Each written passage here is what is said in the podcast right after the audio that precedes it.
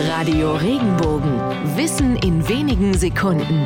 Alltagsfragen leicht erklärt. Warum nennen wir einen kleinen entscheidenden Faktor das Zünglein an der Waage? Das Zünglein war früher der kleine Zeiger an einer Waage, die besonders Apotheker benutzten. Die Waage hatte zwei Schalen, in denen in die eine der zu wiegende Gegenstand gelegt wurde, während in der anderen Schale ein Gegengewicht für die Balance der Waagschalen sorgte, sodass das Gewicht ermittelt werden konnte. Für ein präziseres Ergebnis war der Zeiger in der Mitte zwischen den Schalen da. Das Zünglein, das je nach Belastung nach links oder rechts ausschlug und in der Mitte verharrte, sobald das Gewicht in beiden Schalen exakt gleich war. So reichte für das Zünglein schon der kleinste Gewichtsunterschied, um auf der Skala den Ausschlag zu geben.